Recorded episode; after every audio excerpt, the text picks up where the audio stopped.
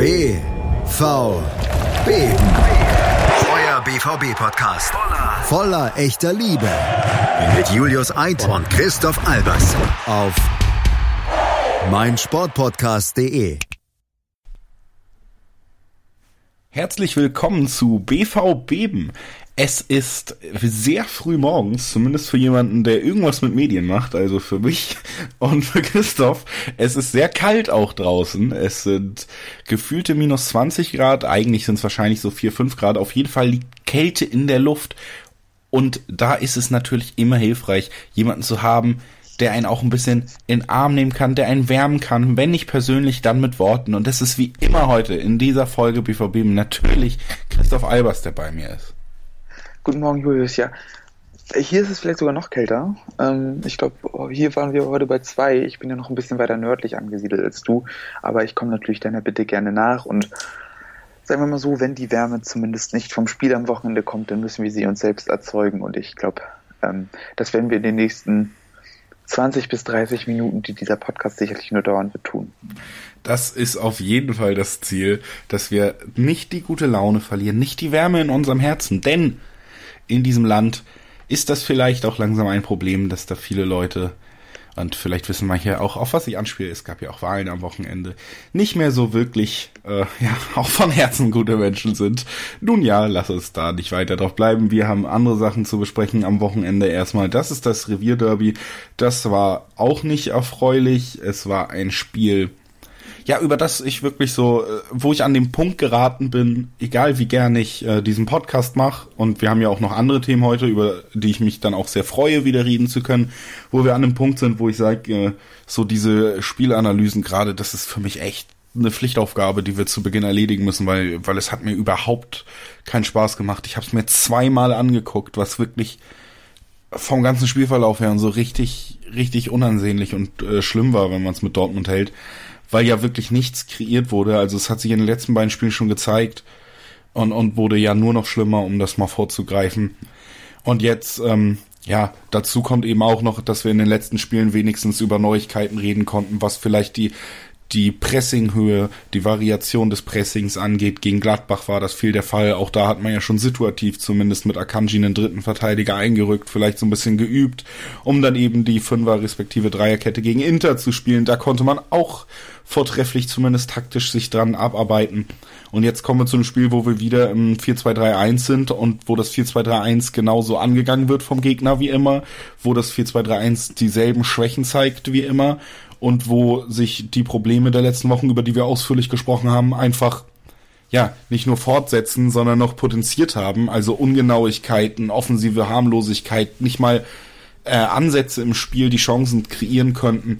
Das war richtig grausam anzuschauen und das eben in einem Spiel, in das ich trotz allem, dumm wie ich bin, blauäugig wie ich bin, mit richtig guter Laune oder zumindest mit richtig Vorfreude reingegangen bin, weil es halt das verdammte Derby war, wo ich einfach gehofft habe, das wird ein intensives Spiel, hoffentlich das wird ein schönes Spiel. Und dann war es einfach, wie gesagt, nicht, nicht schön anzuschauen. Das ist mein Vorwort zu dem Spiel. Keine Ahnung, ob du auch so weit vorgreifen möchtest oder direkt ins Spiel reingehen willst oder über die Aufstellung.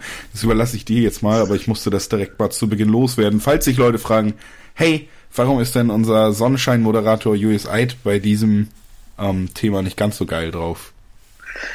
Ja, obwohl vielleicht greife ich auch mal ein bisschen vor. Also ich nehme euch mal so ein bisschen mit in meinen Tagesablauf. Ähm, der Samstag war für mich eigentlich so ein bisschen das Highlight der Woche, was nicht nur daran lag, dass es in einem Sandwich von Arbeit lag, ähm, sondern vielmehr, weil ich selbst in, in, meinem, in meiner kleinen Amateurfußballkarriere selbst davor ein Derby hatte, das überzeugend mit 4 zu 1 gewonnen habe und anschließend gut gelaunt äh, Richtung, Richtung Heimat gefahren bin und gedacht habe, so, jetzt guckst du noch einen zweiten Derby-Sieg an, nimmst das mit und dann heute Abend gehst du steil. Ja, trotz der Arbeit am nächsten Tag war mir nicht vergönnt. Also muss ich, muss ich mal ganz ehrlich sagen, ich habe selten so schnell meine gute Laune verloren. Also ich glaube, spätestens so nach 30 Minuten, na, ungefähr nach dem Lattenkopfball von Sané, hatte ich ein unfassbar schlechtes Gefühl über der ganzen Nummer. Ich hatte irgendwie auch, auch keinen Optimismus mehr, dass es besser werden könnte. Und ich finde, das ist eigentlich schon relativ fatal. Und wenn man sich, da komme ich wahrscheinlich im Laufe der ganzen Analyse noch dazu, sich die Zahlen anguckt, dann ist es ein, ein so merkwürdiges Spiel. Und ähm, ja, also ich, ich finde es ganz, ganz schwer, das Ganze einzuordnen. Deshalb glaube ich, mache ich mal am Anfang oder fange ich mal am Anfang an und ähm, ja, aber eine Frage musst du dann doch noch beantworten. Ja. Bist du dann trotzdem steil gegangen? Nee, also nicht, nicht wirklich. Also das, das haben sie echt versaut. Ja, das, das haben sie versaut. Also Ach, nicht nennenswert. So ein, zwei Drinks, aber jetzt auch mehr nicht. Also so, weißt du, irgendwie war meine Stimmung echt gedämpft. Das muss ich, muss ich echt dazu sagen. Ja, kann ich absolut nachvollziehen. Ging mir ja ähnlich. Ich muss auch am nächsten Tag arbeiten. Deshalb äh, waren wir da, ja, sind wir da völlig auf einem Nenner und können jetzt äh, reinstarten. Also ich muss sagen, an der Stelle finde ich es auch nochmal gut, dass wir bei jeder Gelegenheit betonen, dass wir arbeiten. Das finde ich auch, auch sehr wichtig, dass die Zuschauer das auch wissen. Natürlich, ähm, ich arbeite mir den Arsch ab. Und ja, Maloche-Attitüde, das ist, das ist sehr, sehr wichtig und da sind wir auch natürlich beim Revierderby und ähm, da fangen wir mal mit den Malochern der Woche an, mit unserer Aufstellung. Also ich hoffe, man hat den ironischen Unterton verstanden. Ähm, Im Tor Marvin Hitz ähm, für Roman Birki, der leider mit einem grippalen Infekt ausgefallen ist. Äh, Viererkette, Peacecheck, Weigel, Hummels, Guerrero. Da war ich noch ganz gut gelaunt. Ähm, Manuel Kanji entgegen meiner Erwartung auf der Bank. Ähm, dafür Peacecheck hinten rechts reingerückt, ähm, Weigel weiter in der Innenverteidigung geblieben. Ähm, Guerrero für den zuletzt sehr schwachen Schulz rein. Ich glaube, soweit eine sehr nachvollziehbare Veränderung. Ähm, die Doppel-6 mit Delaney und Witzel war äh, absolut zu erwarten. Ähm, Hakimi, Reus und Sancho in der Dreier-Offensivreihe auch soweit nicht wahnsinnig überraschend. Man hätte eventuell damit rechnen können, dass Azar anfängt für Hakimi. Ähm, Azar hat jedoch erstmal eine Pause bekommen. Und ganz vorne drin Mario Götze für den letzten zu, zuletzt nicht ganz überzeugenden Julian Brandt. Ähm, ich glaube, auch mit der Änderung war zu rechnen. Ähm, von daher war ich eigentlich gar nicht so unzufrieden mit der Aufstellung. Ich glaube, mit dem 4-2-3-1 musste man rechnen. Genauso wie auf der anderen Seite mit dem 4-1-2-1-2 von Schalke, also 4-4-2 mit Raute. Ähm, auch da, glaube ich, sehr wenig Überraschendes dabei gewesen. Ähm, alles wie immer. Ähm, Suat Serda ist wieder in die Mannschaft gerückt, was, glaube ich, für Schalke eine relativ wichtige Veränderung war. Ähm, aber ansonsten glaube ich, es war da jetzt keine, keine große Besonderheit festzustellen. Nee, war es nicht unbedingt. Ähm, ja, Doppel-6, 4-2-3-1, ich, wie gesagt, das ist auch so ein leidiges Thema. Ich möchte es trotzdem nochmal irgendwie betonen. Das Problem ist ja nicht unbedingt mit zwei Sechsern zu spielen, ist es einfach nicht. Man hat es auch bei, man sieht es immer, perfektes Beispiel, äh, Beispiel, nicht immer, aber in den seltenen Fällen, wo der Hut mal eine der Sechserpositionen begleitet, äh, bekleidet.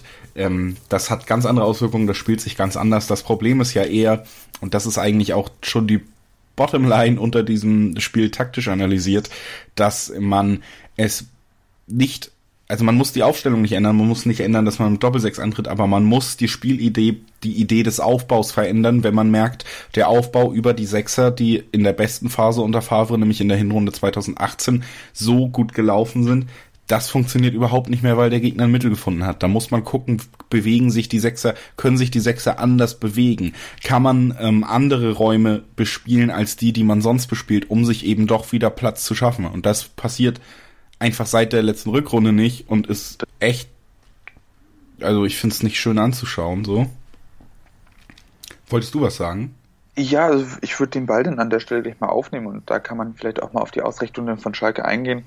Ähm, die haben sich natürlich auch darauf eingestellt, auf das, was Dortmund macht, ähm, haben ihre Raute dann so entsprechend gespielt, dass. Wie wir ähm, vorhergesagt haben. Wie wir vorhergesagt ne? haben, dass die beiden, also dass ähm, die beiden Stürmer natürlich versucht haben, den Spielaufbau durch die Innenverteidiger zu stören, also sind da auch schon angelaufen. Schalke hat gelegentlich ho versucht hoch zu pressen, wie es eigentlich auch zu erwarten war unter, unter David Wagner.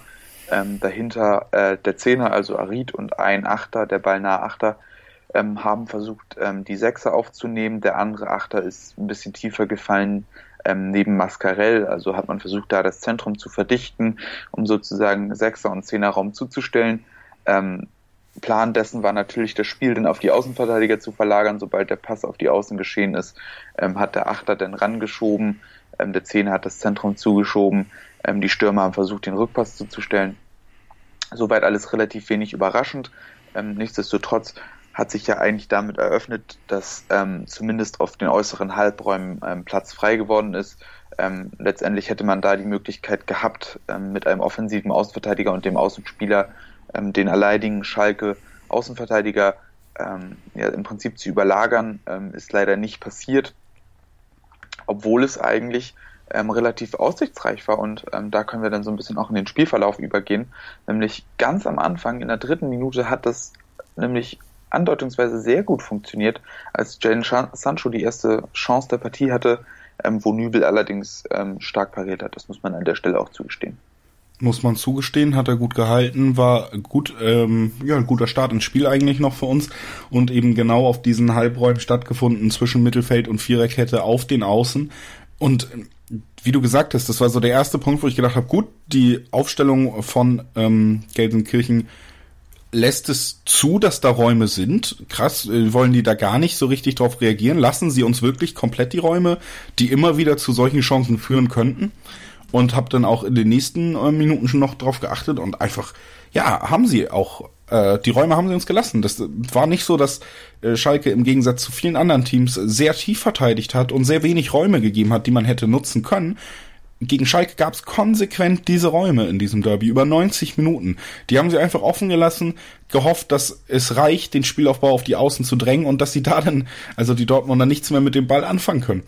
Und das ist ja auch genauso passiert und das ist ja eigentlich noch das Größte oder Schlimmste an diesem Spiel auch. Ich habe nicht gesehen, wie man irgendwie bemüht an der tiefen Abwehr verzweifelt ist, sondern jeder konnte sehen, da sind genug Räume, um das Ganze ja, um eigentlich auch genau den Fußball zu spielen, den die Spieler da vorne spielen können, die wir aufgeboten haben. Die man auch mit einem 4-2-3-1 sehr gut spielen kann, den wir in der letzten Hinrunde genau so gespielt haben, genau diese Räume genutzt haben, um dann eben entweder jemanden in die Tiefe zu schicken oder da wie ähm, als Sancho abgeschlossen hat, jemanden zu finden, der irgendwie sich dann doch davon stehlen konnte. Und das hat man danach nicht einmal mehr gemacht und das lag nicht unbedingt am Willen, denn die Räume waren auf jeden Fall da, aber da fing es dann auch schon an, dass das Spiel unfassbar ungenau war.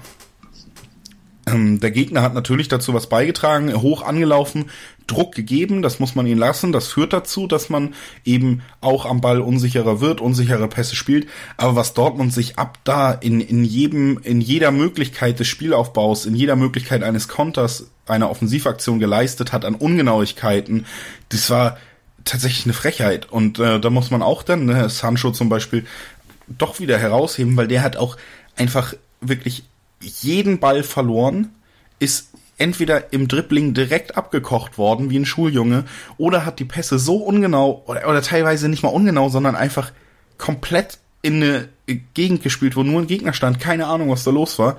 Es war richtig schlimm anzusehen. Das konnte Schalke auch immer wieder für Gegenstöße setzen. Und man hat schon so gemerkt, das Spiel entgleitet Dortmund komplett nach einer guten Chance in der dritten Minute. Es ist hektisch und das kommt natürlich der spielärmeren Mannschaft entgegen. Dortmund ähm, ist überhaupt nicht im Kombinationsfußball, kann die Stärken nicht einbringen. Und da, also im Nachhinein muss man auch mal sagen, an diesem Tag waren es aber auch nicht die Stärken des Teams, weil man da Pässe gespielt hat wie ein fucking Absteiger. Ja, findet sich auch ein bisschen in den Zahlen wieder. Am Ende waren es eine Passquote von 79 Prozent, also mehr als jeder fünfte Pass äh, ist dann, dann an den Gegner gegangen. Und ähm, man kann sich das ja mal so vorstellen, wenn die Pässe dann kommen und dann ist der fünfte schon weg, ist es relativ schwach. Ähm, und letztendlich hatte sich das vor allem auf den Außenbahn, finde ich, immer wieder gezeigt. Ähm, Hakimi, Sancho, auch ein Guerrero, der eigentlich ja gut am Ball ist, und Piszczek, finde ich, waren sehr unsicher am Ball, ähm, haben da etliche, etliche Möglichkeiten auch sich zu befreien, einfach sehr lässig hergeschenkt. Und das ist dann einfach zu wenig. Also ähm, ich glaube, Schalke hat genug angeboten, um da gefährlich zu werden, aber ähm, das ist halt einfach nicht passiert. Und wie gesagt, man, man hat es auch eigentlich nie geschafft, ähm, sich in diesen äußeren Halbräumen, die dann eben relativ luftig besetzt waren von Schalke, ähm, sich da einzunisten. Und letztendlich final fehlte natürlich auch die Bewegung in die Tiefe. Ähm, da hat Dortmund sehr wenig angeboten, aber, aber letztendlich muss man auch, auch klar davor anfangen und sagen, ähm, dass Dortmund einfach diese Räume auch gar nicht angespielt hat und im Prinzip gar keine Möglichkeit gehabt hat, im letzten Drittel gefährlich zu werden. Also ähm, das muss man vielleicht auch fairerweise dazu sagen und, ähm, und das sage ich jetzt auch schon mal an dieser Stelle ganz bewusst, das ist kein Versagen des Trainers. Das, genau, ist genau das und äh, zweitens auch tatsächlich ja, muss man da eben auch, wie du es ausgeführt hast, sehen, dass die Stürmerdiskussion so ein bisschen vielleicht auch das Thema doch verfehlt, weil es und das möchte ich echt mal behaupten mit allem an Expertise, was ich vielleicht hier irgendwie aufbringen kann oder Reputation.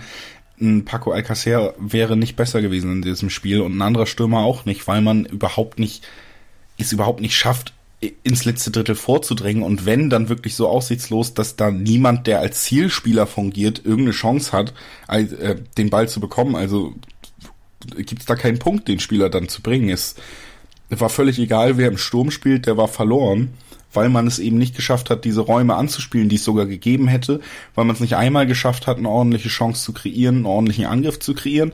Und das lag wiederum an einfach groben Ungenauigkeiten, extremer Lethargie auf dem Feld, also wirklich Auftritten, die teilweise einfach frech waren.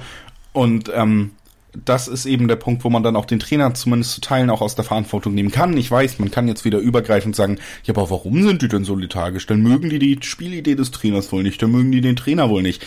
Aber ganz ehrlich, für mich gibt's genug Gründe, auch ohne, dass mich mein Chef mag, irgendwie einfach meinen Job zu machen und der ist nun mal taktische Anweisungen umsetzen und das Maximum körperlich rausholen, was gerade drin ist. Ähm, und für mich sind gute Gründe, da würde ich es genauso tun, wenn ich Millionen verdiene, würde ich äh, mir wahrscheinlich bei den Job Mühe geben, egal was mein Chef für ein Arschloch ist. Wenn ich weiß, ich kann für eine große Fanbase zu einer Legende werden, in einem sehr wichtigen Spiel und in einer sehr wichtigen Saison, wo sich viele was wünschen, dann würde mich das wahrscheinlich auch unabhängig von meinem Chef motivieren. Und wahrscheinlich würde es mich auch unabhängig davon motivieren, in einem Betrieb, wo man weiß, dass jeder Einzelspieler mittlerweile auch eine Marke ist und alleine aufgrund der eigenen Reputation. Das sind alles Gründe, die man anführen kann, unabhängig vom Trainer. Und dieses Team hat anscheinend nicht den Anspruch im Moment, Moment, sich an irgendwas davon hochzuziehen, ist extrem enttäuschend aufgetreten. Und wir haben es ja eigentlich auch schon angesprochen, mit diesem System gegen das System der Schalker gab es die Räume, die man gut hätte bespielen können. Und das ist nicht, nicht geschehen, weil es eine Anweisung des Trainers war, bitte macht's nicht, das ist nicht geschehen, weil die Spieler das sich selber durch einen extrem schlechten Auftritt verbaut haben. Ja, und einfach dadurch, dass man so ungenau war, hat man im Prinzip auch Schalke ins Spiel geholt, weil wer Schalke die Saison gesehen hat, weiß auch, dass Schalke im kontrollierten Ballbesitz nicht besonders stark ist. Ähm, das war auch schon in der letzten Saison nicht gerade ihre Stärke. Ähm, sie haben mit ihrer Formation und mit dem Personal, was sie auf dem Platz haben, auch eigentlich nicht die Möglichkeit, so wahnsinnig viel äh, aus kontrolliertem Ballbesitz zu kreieren. Aber eben dadurch, dass man so viele Fehlpässe auch, auch im Mittelfeld sich geleistet hat, hat man Schalke ins Spiel geholt und ihnen immer wieder die Möglichkeit gegeben, auch schnell in die Tiefe zu spielen, schnell umzuschalten. Und im Prinzip war Schalke so auch über weite Strecken der ersten Halbzeit einfach die klar gefährlichere Mannschaft. Ähm, dazu hat man sich natürlich auch die Möglichkeit genommen, dadurch, dass man eben so früh im Feld im Prinzip den Ball verloren hat, dass man hoch pressen konnte. Das ein paar Mal hat sich die Möglichkeit gegeben und vor allem auch Alexander Nübel hat da immer mal wieder Unsicherheiten offenbart. Also man hat es eigentlich, wenn man die Möglichkeit hatte zu pressen, gar nicht mal so schlecht gemacht. Und ähm, das hätte denn auch funktioniert. Ähm, ansonsten war es eigentlich wie immer, dass Dortmund sich auch relativ tief hat fallen lassen, ähm, dass Dortmund versucht hat, aus der geordneten Verteidigung heraus ähm, die Räume eng zu machen, Schalke nicht in gefährliche Räume zu lassen. Und das hat, das hat eigentlich auch soweit ganz gut funktioniert. Also wenn Dortmund massiv stand, hat Schalke wenig gemacht. Aber eben diese Umschaltmomente, die man ihnen gegeben hat, ähm, haben sie eigentlich im Prinzip erst gefährlich werden lassen. Ähm, wenn man den Spielverlauf anguckt, ist das erst später so richtig geschehen. Ähm, die ersten Situationen, die man da vielleicht bei Schalke ansprechen muss, ähm, nach so einigen höchstens Halbchancen, die davor passiert sind, ist, glaube ich, der 28. Minute. Und da kommen wir eben zum nächsten Schwachpunkt in diesem Spiel. Ähm, die Standardsituation. Wieder mal nach Standards extrem nachlässig. Ähm, und im Prinzip war es bei acht Ecken, die Schalke hatte, einfach nur dem Glück zu verdanken, dass Dortmund nicht zumindest ein Gegentor nach einem Standard kassiert hat. Seit 28. Minute, ähm, Sané köpft an die Latte, hätte genauso gut reingehen können. Ähm, und da greife ich schon mal vor, auch zum Beispiel Anfang der zweiten Hälfte, 47. Minute, ähm, war es Glück, dass, dass Guerrero genau richtig auf der Linie stand, als Burgstaller dann geköpft hat.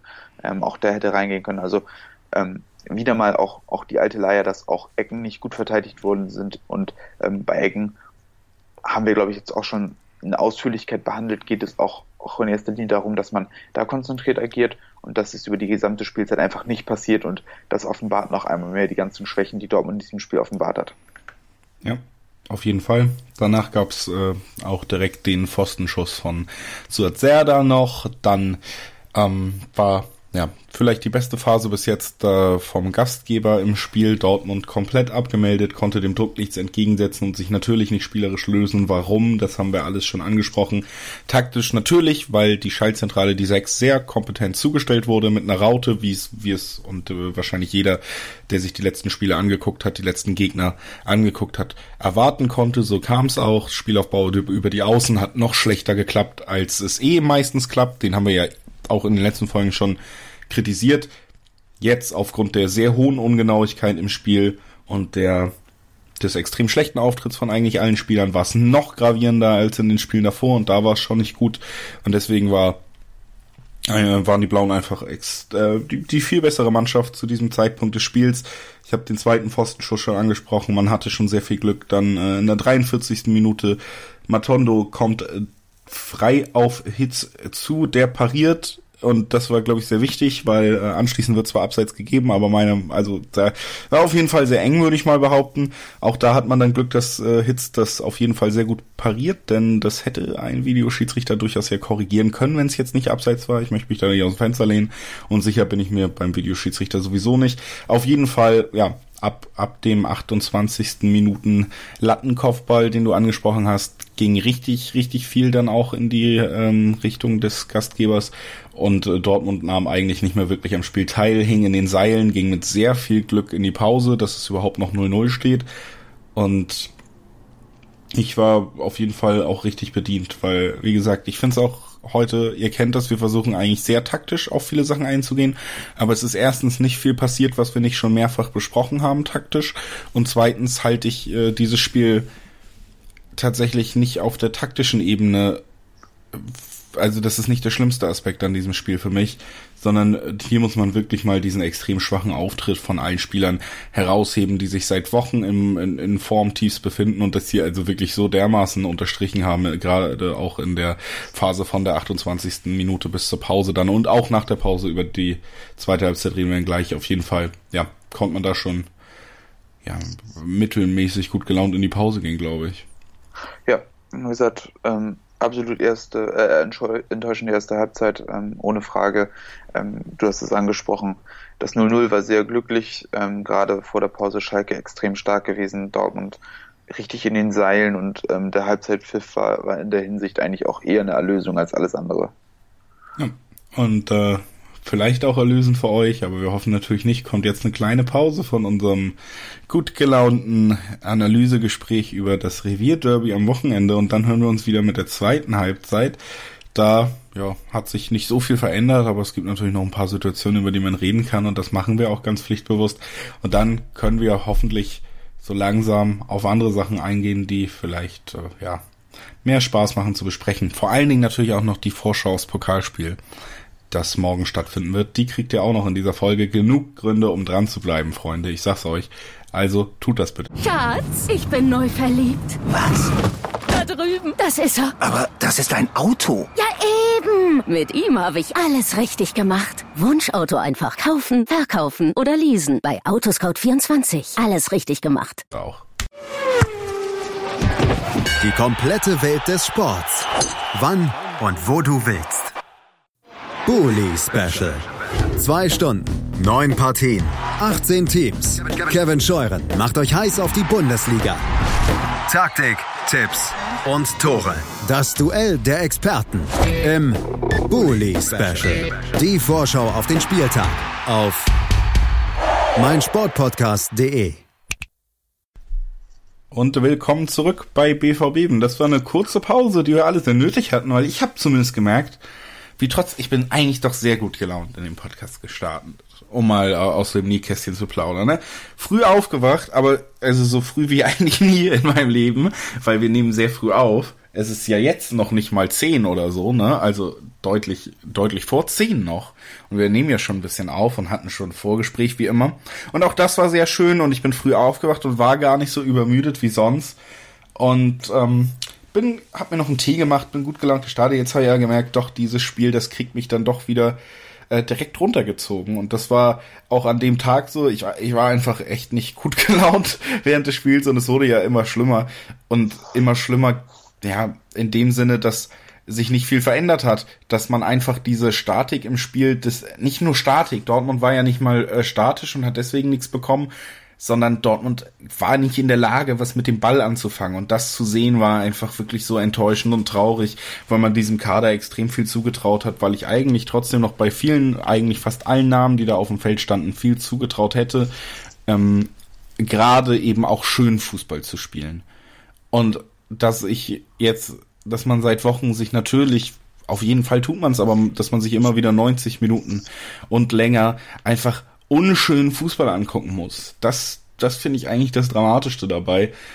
Und das war hier halt auch so. Und in der 47. Minute, kurz nach Abpfiff, gab's, äh, Christoph hat es eben schon vorgegriffen in der, im Gespräch über die erste Halbzeit, direkt äh, die nächste Chance nach dem Standard. Burgstaller, Kopfball, Guerrero kann nur knapp vor der Linie spielen. Und ich habe, also spätestens in der 47. Minute, also zwei Minuten nach Wiederanpfiff, hatte ich eigentlich die Hoffnung für die zweite Halbzeit auch schon aufgegeben. Ja, ähm, finde ich, war auch wieder bezeichnend, eben wieder ein Standard und es wurde danach ja auch nicht besser. Ähm, nämlich in der 49. Minute haben wir im Prinzip ähm, die Neuauflage der 43. Minute. Es ist wieder Matondo, der frei auf Hitz zuläuft. Hitz hält wieder, übrigens Hitz mit einer guten Partie, wie ich finde. Ähm, hat Birki sehr würdig vertreten. Ich glaube, ähm, ihm kann man absolut nichts vorwerfen und ich habe auch kein schlechtes Gefühl, wenn Marvin Hitz bei uns im Tor steht. Also nochmal ein großes Lob an unseren Ersatzkeeper. Aber wie gesagt, auch hier hält er und auch dieses Mal war es sehr wichtig, da die Entscheidung, glaube ich, wieder sehr knapp war. Ähm, denn die Fahne ging danach hoch für Abseits, aber Julius hat es angeteasert. Ähm, beim Videoschiedsrichter weiß man nie und ich bin mir auch da nicht so sicher. Und was mich da extrem gestört hat, dass sich da im Prinzip das Bild fortgesetzt hat, was sich in der ersten Halbzeit schon gezeigt hat und was sich im Prinzip auch gegen Inter und auch gegen Gladbach und immer wieder zeigt, ähm, dass Dortmund in der Defensive, also in der Kette, extreme Schwierigkeiten damit hat, eine gute Höhe zu finden. Auf der einen Seite kommt es immer wieder vor, dass ein Spieler deutlich zu hoch steht, äh, deutlich zu tief steht und im Prinzip das Abseits aufhebt. Ähm, wir haben das zum Beispiel ähm, beim Pfostenschuss von Serda, wo Hummels deutlich zu tief steht, ist nicht rechtzeitig rausgerückt, dann schießt er natürlich auch noch Delaney ins Gesicht, von dem der Ball dann zu Serda springt. Ähm, aber auch eben bei Matondo ähm, in der ersten Halbzeit oder jetzt mal bei Matondo hier, jedes Mal steht entweder ein Spieler zu hoch ähm, oder die finden die Höhe nicht so richtig gut. Und ähm, was ich damit meine, ist eben auch, dass Dortmund es nicht schafft, diese Chipbälle in den Rücken der Abwehr so zu verteidigen, dass die Innenverteidiger damit umgehen können. Es ist bekanntermaßen so, dass unsere Innenverteidiger, in diesem Fall Hummels und Weigel, nicht zu den schnellsten Spielern zählen. Ähm, ihr Topspeed ist meistens deutlich hinter dem der Stürmer. Und ähm, so ist es im Prinzip ja nicht mehr zu verteidigen für sie, wenn der Ball in ihren Rücken gespielt wird und der Stürmer aufs Tor zu laufen kann. Und, und das darf natürlich nicht in der Häufigkeit vorkommen. Ist ja auch gegen Gladbach vorgekommen. Ähm, da war ja Roman Birki immer wieder derjenige, der da gerettet hat. Und ähm, dass auch da keine Verbesserung stattfindet, ist natürlich ein großes Problem. Und ähm, wenn die Chipbälle auch so frei gespielt werden können, weil entweder eine Umschaltsituation aus einem schlechten Ball sich ergeben hat oder weil kein Druck auf den Ballführer ausgeübt wird, wie beim Spiel gegen Inter, ähm, dann haben wir ein Problem. Und das muss dringend behoben werden. Auch wenn Mats Hummels hier wirklich ein sehr, sehr starkes Spiel wieder gemacht hat, ähm, ist besonders er da in der Verantwortung, weil er letztendlich auch, auch der Abwehrchef ist und wahrscheinlich auch der Kopf der Verteidigung. Und das muss besser werden. Also ähm, ich glaube, auch hier ist es in erster Linie eine Sache der Konzentration, der Abstimmung und ähm, letztendlich, ich glaube nicht, dass du das als Trainer so wesentlich beeinflussen kannst. Du kannst es natürlich immer wieder trainieren, du kannst es ansprechen, aber wenn einer pennt oder einer nicht richtig mitmacht oder die falsche Entscheidung trifft, dann, dann hast du ein großes Problem und das, das kannst du nur auf dem Platz beheben und das ist echt besorgniserregend. Ja. Hummels hat es ja selber auch auf Twitter angesprochen, in eine, in, auf eine Taktikdiskussion, wo unter anderem auch Tobias Escher beteiligt war, reagiert und das äh, 2 zu 0 gegen Inter angesprochen, wo er die falsche Entscheidung hat, äh, getroffen hat, rauszurücken, dadurch eben den Raum geöffnet hat. Da ist er auch selber darauf eingegangen, dass er in dem Moment die falsche Entscheidung trifft. Weigel, der sich fallen lässt, eigentlich die richtige, aber da sieht man ja, dass es da eben auch ähm, Abstimmungsprobleme gibt, dass man anscheinend sich nicht darauf verlassen kann, dass das, und so funktionieren nun mal richtig gute Abwehrketten, richtig gute Innenverteidigung, dass man blind weiß, was der andere tut, weil das eben so oft geübt ist, weil man so eine Chemie auch zwischen den Verteidigern hat. Das gibt's bei uns im Moment nicht.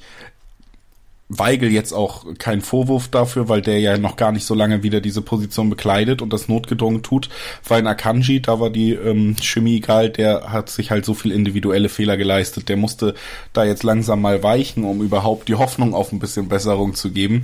Also da natürlich auch eine schwere personelle Situation, trotzdem Du hast angesprochen, ohne Zweifel im Moment oder bis jetzt Mats Hummels der Transfer, der am besten eingeschlagen hat, der individuell sehr starke Leistung zeigt. Trotzdem habe ich mich auch am Wochenende gefragt bei der Personalie, das war ja nicht der Zweck. Man hat ihn ja nicht geholt, damit er sehr gute individuelle Leistung zeigt. Man hat ihn ja geholt, um die ganze Abwehr zu stabilisieren, um da ein Leader zu sein, um die Spieler an seiner Seite wachsen zu lassen. Und das äh, gerade mit eben Blick auf diese fehlende Abstimmung, die du angesprochen hast, ist auch noch nicht wirklich passiert. Also auch da muss man vielleicht sagen, den Zweck dieses Transfers, der wurde wie bei allen anderen Transfers bis jetzt noch nicht wirklich erfüllt. Nee, muss man schon sagen, ähm, wobei man natürlich auch ihm gegenüber fair sein muss. Ähm, es gab sehr viele Veränderungen in der Viererkette zuletzt. Wie gesagt, ähm, eigentlich am Anfang war es ja die Stammpaarung Hummels und äh, Akanji jetzt immer öfter auch Weigel reingerückt, dazu die Außenverteidiger sehr, sehr oft gewechselt, egal ob jetzt Piszczek, ähm, Hakimi, Guerrero, Schulz, also da haben wir schon sehr viele Konstellationen gesehen. Ähm, wie gesagt, dazu kommt natürlich, dass jetzt nochmal gegen Inter auch mit einer Dreierkette ähm, experimentiert wurde, also da kam sehr wenig Kontinuität rein und Kontinuität ist natürlich auch das, was da in erster Linie dafür zuständig ist, um das zu verbessern.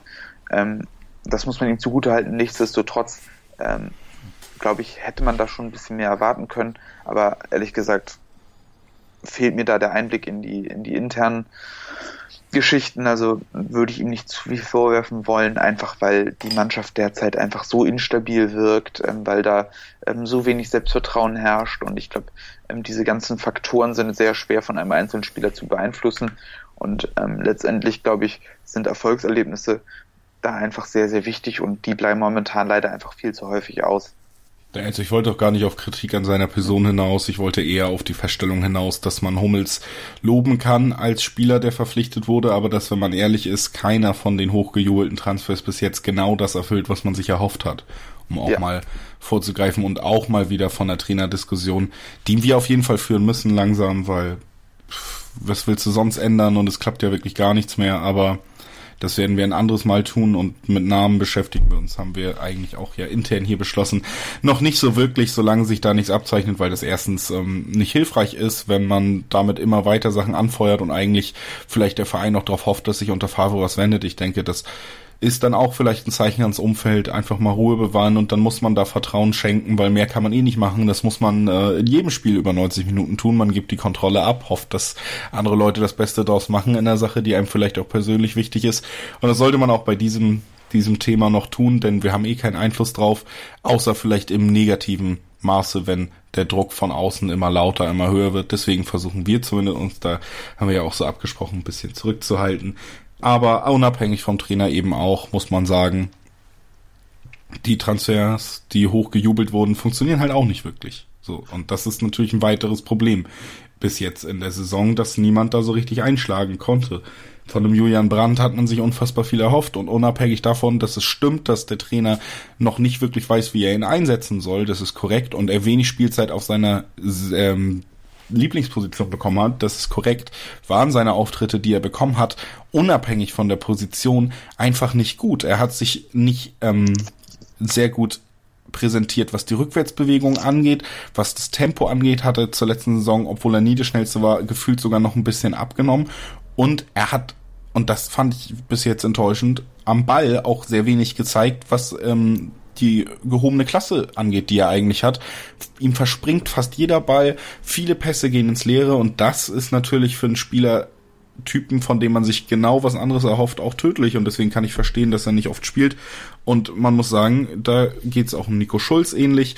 Ein Hazard zumindest immer bemüht, aber auch natürlich nicht die ähm, riesige Verstärkung für die Offensive im Moment, weil du hast es angesprochen, was soll man auch groß tun, wenn alles nicht funktioniert.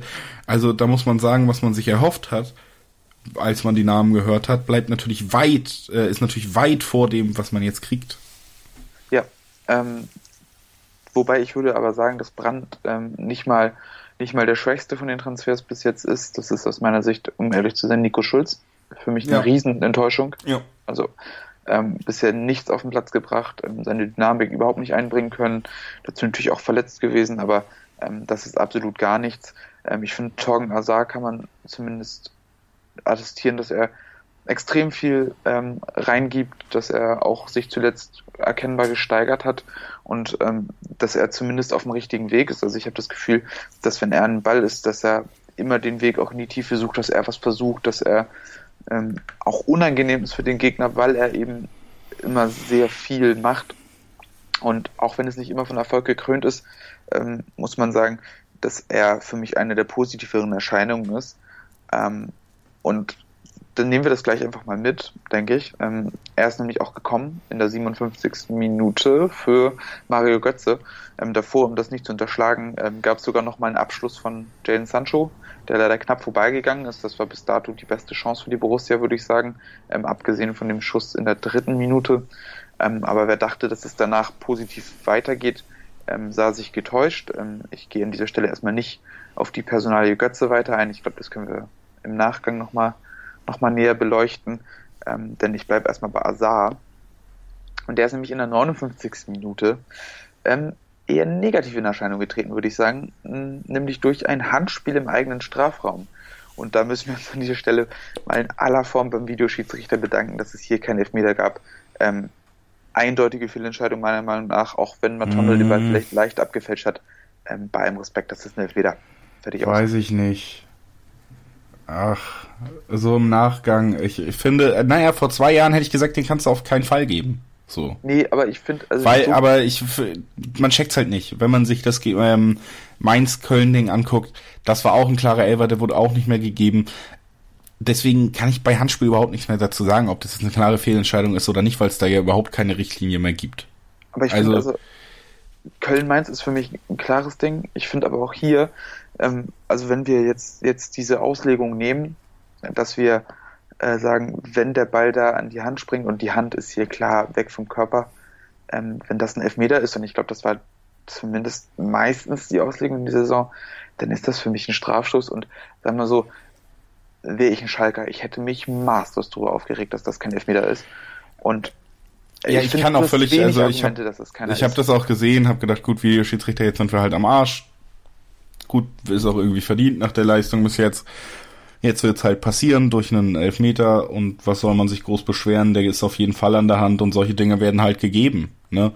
So bin ich da auch rangegangen. Dann wurde er nicht gegeben und dann hat natürlich zumindest äh, auf Twitter auch jemand äh, wieder eine Erklärung dafür gefunden, warum die Schiedsrichter da komplett richtig liegen mit dieser Entscheidung. Und ich muss ganz ehrlich sagen, ich kann mich nicht mehr seriös über solche, über Handspielregelungen äußern, weil ich absolut nicht mehr verstehe, worum es geht. Ich kann auch nicht sagen, war das jetzt eine klare Fehlentscheidung, dass der nicht gegeben wurde oder nicht. Anscheinend ja nicht, sonst hätte der VR ja gemacht, sagen wir mal mit allem Gottvertrauen. Aber es äh, verwundert jeden. Es ist in wirklich gerade da sieht man äh, auch was für absurde Höhen das äh, alles vorgreift. Ich gebe dir aber völlig recht, es hätte mich zumindest, also zumindest hätte es mich überhaupt nicht gewundert und ich hätte mich auch nicht groß beschweren können, wenn das jetzt den Elfmeter gegeben hätte. Es hätte mich nicht groß verwundert. Den gab es aber nicht, also eigentlich ein weiteres, weiteres Glück für uns und damit ja auch nach zwei äh, Aluminiumtreffern und zweimal Matondo gegen Hits ja, auf jeden Fall schon sehr viel Glück für 60 Minuten in einem Derby, in dem man eigentlich die bessere Mannschaft sein sollte, was die Spielernamen angeht. Und so ging es dann erstmal auch noch weiter. 70. hatte der eben genannte Matondo auch noch eine sehr gute Chance, hat sie deutlich drüber geschossen. Da war klar, der macht heute keinen mehr. Und dann, ja, ist das Spiel so ausgelaufen, muss man sagen, indem das man gemerkt hat, dass die Gastgeber richtig Kraft gelassen haben und sich eben nicht belohnen konnten. Man muss realistisch sagen, dass sie mindestens ein Tor verdient hätten und das dann auch verdient gewonnen hätten, das Spiel. Das haben sie aber nicht geschafft in den 70 Minuten, in denen sie alles dafür investiert haben. Man hat gemerkt, sie werden ein bisschen müder und Dortmund hat es tatsächlich auch zumindest geschafft, sich eine höhere Position auf dem Feld dadurch zu erarbeiten, dass äh, Schalke nicht mehr so konsequent angelaufen ist, nicht mehr so aggressiv angelaufen ist. Dadurch konnte man sich mehr in der Hälfte des Gegners festsetzen und so eine Art Druck mal aufbauen. Sancho hatte dann in der 77. Minute, das war so der Auftakt von dem Schlussspurt. Denkt euch bitte ganz große Anruf, äh, Ausrufezeichen, Anruf, wie heißt es, Anführungszeichen, ähm, mhm. über diesen Schlussspurt da hat er echt nochmal knapp am Tor vorbeigeschossen. Das wäre verdammt unverdient gewesen zu dem Zeitpunkt, aber naja, ich hätte es genommen. Ähm, ja, und danach hat man gedrängt, keine Ahnung, auch, auch da wieder die Anführungszeichen. Ähm, man, man hatte mehr den Ball, man stand höher als im restlichen Spiel, aber man konnte damit trotz allem nichts anfangen. Man hat es nicht eine Minute seit der dritten Minute gut, also man hat es in den 87 Folgeminuten nicht einmal wirklich aus der Lethargie, aus der Ungenauigkeit im Passspiel, aus der Ideenlosigkeit rausgeschafft. Deswegen war klar, Dortmund macht hier kein Tor und dass Schalke, wenn man ehrlich ist, kein Tor gemacht hat, war sehr viel Glück. Und das heißt, es ist ein sehr, sehr glückliches 0-0. Ein sehr niederschmetterndes Spiel, wenn man sich es angeguckt hat. Und deshalb ähm, für mich eine ganz, ganz große Enttäuschung.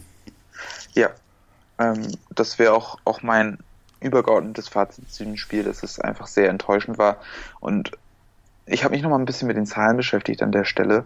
Und ich finde. Warte, da, soll, ist das so, machst du Statistikecke oder was? Ah, ich weiß, wollen wir sie aufmachen heute? Okay, aber dann, ich, ich, dann möchte ich das wieder so ansagen. Okay, dann gehen wir mal eben rüber. Gut, sagen. geh du einfach. Ne? Ja, ich gehe schon mal vor. Gut. Und dann, äh, wenn Christoph angekommen ist, dann werden wir sie wieder einmal in der wiederkehrenden, aber nicht regelmäßigen Rubrik von BVB begrüßen. Und die heißt wie folgt. Christoph Albers Statistikecke. Ja, hallo und herzlich willkommen in der Statistikecke. Eigentlich einer der fröhlichsten Rubriken dieser, dieses Podcasts, weil Zahlen lügen nicht, das wissen wir alle und Wahrheit schätzen wir alle. Deshalb ja, aber, aber heute muss ich mal eine Ausnahme machen. Heute ähm, sind die Zahlen eher ernüchternd, würde ich sagen. Ähm, und da gucken wir uns als erstes mal die Expected Goals an. Und da haben wir die wunderbare Statistik von 1,0 zu 0,35 Toren. Das heißt Borussia Dortmund mit 0,35 Expected Goals. Und ich würde sagen, das ist schon relativ hoch angesetzt. Ähm, ich glaube, da sind vor allem Abschlüsse von Jaden Sancho inbegriffen. Ähm, aber wir sind uns, glaube ich, einig, dass wir, wenn wir unter 0,5 Expected Goals sind, ist das schon armselig. Ich glaube, armselig, erbärmlich. Ähm, ich glaube, das ist so die, die Richtung, in der die Worte gehen müssen. Bei Schalke muss man fairerweise auch noch dazu sagen, dass sie vielleicht einen Elfmeter hätten bekommen müssen, dass ähm, die ähm, Dinger von Notondu nicht mit inbegriffen sind, weil sie nachträglich als Abseits anerkannt wurden. Also da sind die 1,09 Expected Goals sogar noch tief gestapelt und ähm, daraus kann man sicherlich schon ablesen, dass ähm, die oder dass das 0-0 für uns eher glücklich ist. Ähm, auch im weiteren Verlauf zeigt sich das so ein bisschen 14 zu 8 Torschüsse zugunsten von Schalke ähm, sind natürlich auch irgendwo ein Armutszeugnis. Ähm, die acht eigenen Torschüsse hatten wir schon im Spiel gegen Freiburg, ähm, wo wir, glaube ich, schon einen anderen Tiefpunkt eigentlich, eigentlich der Saison hatten. Ähm, extrem schwaches Spiel gemacht. Ähm, gegen Inter waren es zuletzt sogar nur fünf. Also wir haben, haben in den letzten fünf Spielen dreimal ähm, weniger als äh, zehn Torschüsse abgeliefert und ähm, das ist für eine Mannschaft wie Borussia Dortmund natürlich deutlich zu wenig. Ähm, was interessant ist an der Stelle, und das wollte ich an dieser Stelle auch nochmal deutlich herausheben, ist, ähm, dass man der Mannschaft zumindest quantitativ gesehen das Bemühen nicht absprechen kann. Ähm, die Gesamtlaufleistung betrag, ähm, betrug knapp 113 Kilometer auf Schalker Seite zu 112,6 Kilometer auf Dortmunder Seite. Also ähm, im Prinzip eine absolut marginale Differenz. Ähm, und bei intensiven Läufen, bei Sprintdistanz, ähm, auch bei Anzahl von Sprints war Dortmund sogar die überlegene Mannschaft, ähm, was sich was man sich eigentlich, wenn man das Spiel gesehen hat, kaum vorstellen konnte. Also zumindest ähm, war es nicht mein Eindruck auf dem Feld. Und da muss man vielleicht auch mal in die Interpretation gehen, nämlich, dass die Qualität der Läufe eventuell nicht gestimmt hat. Lucien Favre hat im Nachgang gesagt, ähm, dass der BVB deutlich zu wenig Läufe in die Tiefe gestartet hat. Und ich glaube, ähm, das muss man an der Stelle auch nochmal deutlich unterstreichen. Ähm, viel zu selten wurden die Schalker Verteidiger dazu gezwungen, ähm, mitzugehen, ähm, andere Wege zu machen, die, die ihnen eher wehgetan hätten. Und ähm, da wurde deutlich zu wenig geleistet. Ähm, also da ist die reine Quantität ähm, sicherlich nicht ausreichend. Ähm, ebenso ist es relativ überraschend, dass Dortmund je nach Quellenlage 55 bzw. 57 Prozent der Zweikämpfe gewonnen hat. Also auch da hatte man, glaube ich, auf dem Feld oder beim, beim Beobachten nicht unbedingt der Eindruck, dass der BVB die zweikampfstärkere Mannschaft ist. Zeigt aber auch mal, dass Schalke vielleicht präsentere Zweikämpfe gewonnen hat, weil sie auch immer wieder sehr hoch angelaufen sind, vielleicht dann auch ein, zwei Zweikämpfe verloren haben, aber dann eben den dritten gewonnen haben und ähm, damit immer wieder auch in, in unschönen Räumen für die Borussia den Ball erobert hat und ähm, auch da muss man vielleicht dann auch mal Kritik an den Zahlen üben, dass es den Eindruck vielleicht nicht immer unterstreicht. Ähm, was sicherlich den Eindruck unterstreicht, ist die Statistik, die ich schon angesprochen habe, von 8 zu 3 Ecken, ähm, was natürlich irgendwo sehr problematisch ist, wenn man Ecken so schwach verteidigt. Und ähm, da müssen wir auch nochmal auf das Glück ansprechen, dass wir in diesem Spiel hatten, dass wir da kein Gegentor kassiert haben. Und die letzte Statistik, ähm, die ich an dieser Stelle noch aufgreifen will, ist die Foul-Statistik von 9 zu 9. Also 18 Fouls in 90 Minuten. Ähm, relativ wenig, gerade für ein Derby. Und was im Prinzip da den Schluss zulässt, ist, dass der Schiedsrichter sehr, sehr viel laufen lassen hat. Und das war auch mein Eindruck über die gesamte Partie, dass der Schiedsrichter im Prinzip auch mit seiner Linie dazu beigetragen hat, ähm, dass das Spiel für Schalke angenehmer war, weil sie eben sehr aggressiv und sehr hart auch sein konnten in den Zweikämpfen und das kommt eher der spielschwächere Mannschaft entgegen. Und so war es auch in diesem Spiel. Also ähm, der Schiedsrichter war in vielen Ebenen dieses Spiels auch, denke ich, ähm, sehr einflussreich, nicht nur beim Elfmeter, sondern auch sonst. Und leider muss man konstatieren, ähm, dass der Schiedsrichter in meinen Augen zumindest eine eher unglückliche Partie hatte und ähm, ja, zumindest hier nicht zu loben ist. Und das war es dann auch schon. Das war Christoph Albers Statistikecke. Der gute Herr läuft äh, wieder zurück an seinen äh, angestammten Platz, um mit uns zu reden, kommt aus der Ecke wieder raus derzeit möchte ich natürlich noch mal ganz kurz auf etwas eingehen, das du gesagt hast, nämlich auf den Schiedsrichter. Da gebe ich dir größtenteils recht. Gerade zu Beginn hat Brüch sehr viel laufen lassen und dann aber direkt mit einer gelben Karte gegen Weigel reagiert. Das ist schon wieder so eine unglückliche Konstellation. Aber also völlig richtig, dass er nicht das beste Spiel, was ein Schiedsrichter je gemacht hat, gemacht hat. Auf keinen Fall. Ich würde ihn auch nicht herausheben, irgendwie lobend, dass das ein besonders gutes Schiedsrichterspiel war oder so. Aber ähm, ja, ich find's, ich find's fast ungerecht, hier irgendwelche ansatzweisen Begründungen für, dafür zu suchen, dass Dortmund es schwer hatte oder dass die spielschwächere Mannschaft besser im Spiel war, weil also Dortmund war so spielschwach, da bin ich mir sehr unsicher, wer in diesem Spiel die spielschwächere Mannschaft war. sagen wir, zumindest müsste es wahrscheinlich umformulieren und sagen, die kämpferisch stärkere Mannschaft hat es leichter. Ja. Nicht die spielerisch schwächere. Äh, deswegen auch noch mein Abschlusssatz. Wir beenden die Analyse jetzt hier, denn wir haben auch schon wieder zwei sehr lange Takes über das Spiel gemacht. Ähm, Nochmal ganz kurz auf einen Satz, den letzten Satz, den du hier mit in unserem Plan noch geschrieben hast, den Marco Reus nach dem Spiel gesagt hat. Nämlich, er sagt er ja, ich glaube, dass man schon sagen muss, dass wir nicht mehr nach vorne machen müssen. Äh, ich glaube schon, dass, ich glaube, dass man schon sagen muss, dass wir mehr nach vorne machen müssen. Ja, sehr, sehr gut erkannt. Man sieht, dass uns die Leichtigkeit oder Spielerische, was uns auszeichnet, fehlt. Ja, sehr gut erkannt. Und dann aber den Satz, das war trotzdem ein Gegner, der auch einen Plan hat, wir sind hier nicht auf der Playstation. Und das regt mich irgendwie schon wieder auf in der Art, das zu sagen, wenn man schon wieder relativiert und sagt, ja nun, wenn der Gegner halt gut auftritt, dann haben wir auch keine Chance. Und das ist ja wohl nicht der Anspruch eines Vereins wie Dortmunds. Das ist nämlich der Anspruch, wenn man so viel Kohle in den Kader steckt, dass man sagt, ja, wenn der Gegner einen Plan hat, dann wird das immer schwer. Das ist einfach Schwachsinn. Man kann nicht so tun, als wäre jeder Gegner, weil der einen Plan hat, besonders schwer. Sonst würde doch jedes Spitzenteam an jedem Wochenende kämpfen und am Ende 2-1 gewinnen, weil schwer waren sie alle, sie sind nur einen Ticken besser. Und das ist doch Bullshit. Es gibt Mannschaften, die ein ganzes Jahr lang durchmarschieren und gewinnen. Also was soll das Getue, dass hier jeder Gegner irgendwie auf Augenhöhe auftritt? Das ist einfach nicht der Fakt. Und wenn es der Fakt ist, dann sind wir unfassbar überbezahlt. Und deswegen regen mich solche Sätze manchmal auf. So, das habe ich nämlich gerade noch hier in unserem Sendeplan gelesen, wollte ich nochmal sagen, bevor wir Feier machen. Das ist mein Schlusswort. War ein richtiges Scheißspiel. Tut mir leid. Nächste Woche wieder taktisch versierter. Donnerstag schon taktisch versierter. Mit Gast. Mit coolem Gast. Da machen wir alles wieder gut. Aber für mich war das jetzt auch mal ein Spiel, wo ich einfach keine, wo ich einfach schlechte Laune habe, wenn ich drüber reden muss.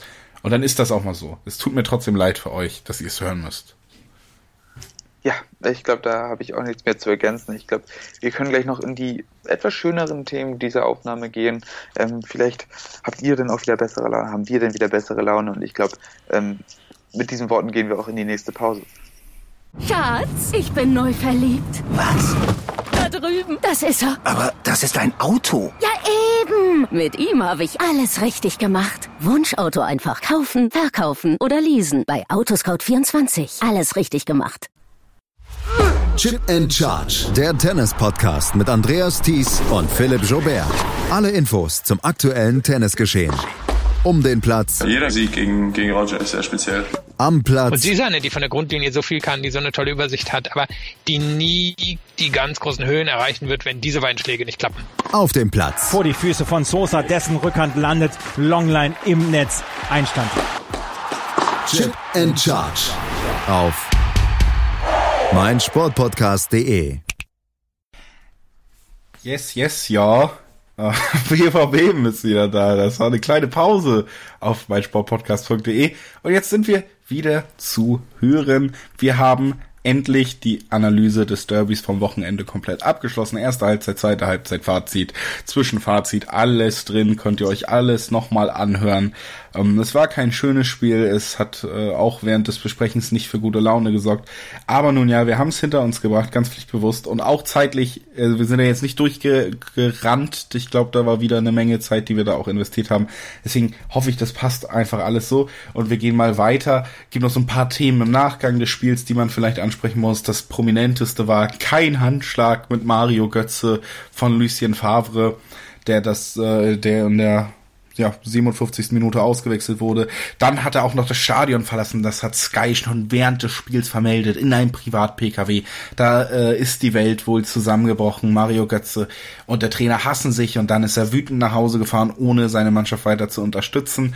Nein, natürlich alles Quatsch. Mario Götze ist auf die Hand gefallen schon in der ersten Halbzeit. Es gab den Verdacht, dass es sogar ein Bruch des Arms oder der Hand sein könnte. Deswegen wurde er vom Spielfeld genommen und ist direkt zum Röntgen gefahren. Lucien Favre hat im Nachgang auch gesagt, dass er sich während der Auswechslung aufs Spiel konzentriert hat und ich finde eine sehr geile Formulierung dann auch gewählt hat, dass er nie einen Mario Götze ignorieren würde, was äh, ja trotz allem trotzdem wahrscheinlich wirklich schwierigen Verhältnis zwischen den beiden irgendwie so eine ja, nette Art von Respekt ist, zumindest in der Formulierung. Also das haben sie dann doch ganz gut ähm, wegmoderiert. Äh, Glaube ich in der in der Situation tatsächlich auch so.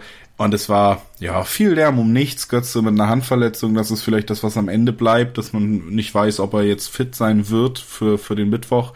Auf jeden Fall soll es aber kein Bruch sein. Also im Endeffekt bleibt von dieser ganzen ja, Farce vielleicht nur, dass man auch als Sportübertragungssender nicht während des Spiels irgendwelche Infos schon so raushauen sollte, ohne zu hinterfragen, was denn dahinter stecken könnte. Ja, sagt, glaube ich, auch deutlich mehr über die Medienlandschaft aus, als über irgendwas an Verhältnissen von Mario Götze zu äh, Lucien Favre. Ähm, man muss ja auch dazu sagen, man hat, wenn man die Einstellung gesehen hat, ähm, er wird ja auch gleich vom, vom Doc zur Seite genommen. Also er hat gar nicht die Möglichkeit, auch zur Bank zu gehen, sondern wird gleich äh, rausgeleitet. Also vielleicht auch, um da mal ein bisschen Wind aus den Segeln zu nehmen. Ähm, abgesehen davon finde ich es relativ frech, ähm, wenn, wenn einfach so eine Berichterstattung losgetreten wird. Ähm, ich glaube, diese Sensationsgier und diese Möglichkeit, irgendwas loszutreten auf, auf Basis von Gerüchten, ähm, wenn das im Prinzip die Sorgfaltspflicht überlagert, dann haben wir ein großes Problem und leider, leider taucht das momentan in der, gerade in der Hysterie, die um Borussia Dortmund herrscht, ähm, immer wieder auf und das finde ich ein bisschen schade. Ähm, aber wenn wir, wenn wir gerade schon bei Verletzungsnews sind, ähm, können wir vielleicht auch an der Stelle nochmal kurz am Rand erwähnen, ähm, dass Paco Alcázar sich zumindest seit Sonntag wieder im, im, Training befindet, also zeitnah wahrscheinlich wieder eine Option sein sollte, ähm, vielleicht noch nicht gegen Borussia Mönchengladbach, aber in den Wochen, die darauf folgen, ähm, ich schiel besonders auf das Bayern-Spiel, ähm, vielleicht ist er da wieder eine Möglichkeit und das zumindest als kleine positive Randnotiz.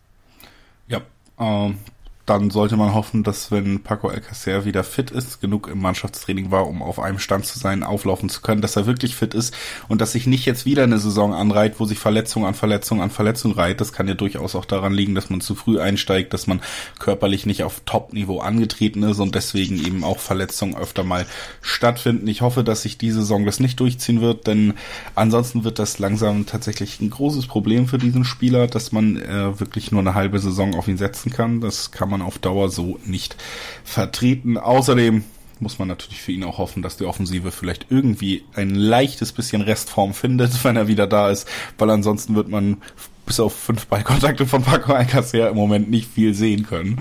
Ähm, ja, und das äh, waren so ein, zwei Verletzungspersonal-News, die wir noch ansprechen wollten und dann müssen wir und möchte ich auch über ein anderes Thema noch reden, was im Nachgang des Derbys äh, hochgekocht ist, wichtig geworden ist.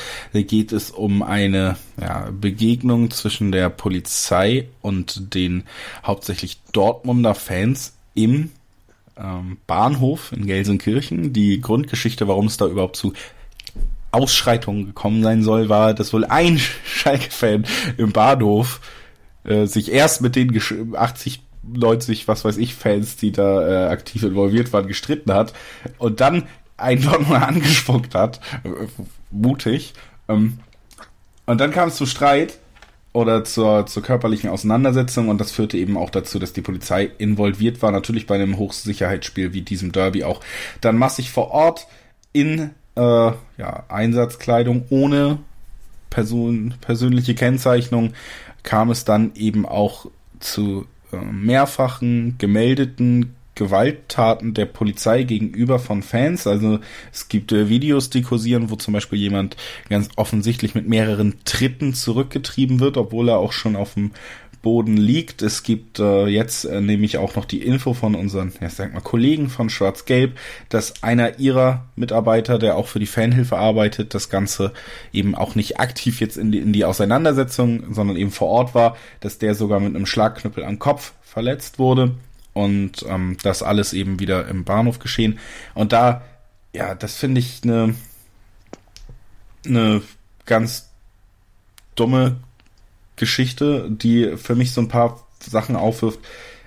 Also, dass die Polizei vielleicht auch mal in gewissen Punkten zumindest hinterfragt werden sollte, welche Härte angebracht ist. Ich habe es eben auch schon angesprochen, dass auch zum Beispiel so eine Kennzeichnungspflicht. Ich ich habe und das ist jetzt keine Generalkritik an der Polizei. Polizei. Ich weiß, das ist äh, sind die Leute, die ähm, auch dazu beitragen, dass diese Gesellschaft sicher funktionieren kann. Ich weiß, dass es wichtig ist, dass man Polizisten hat.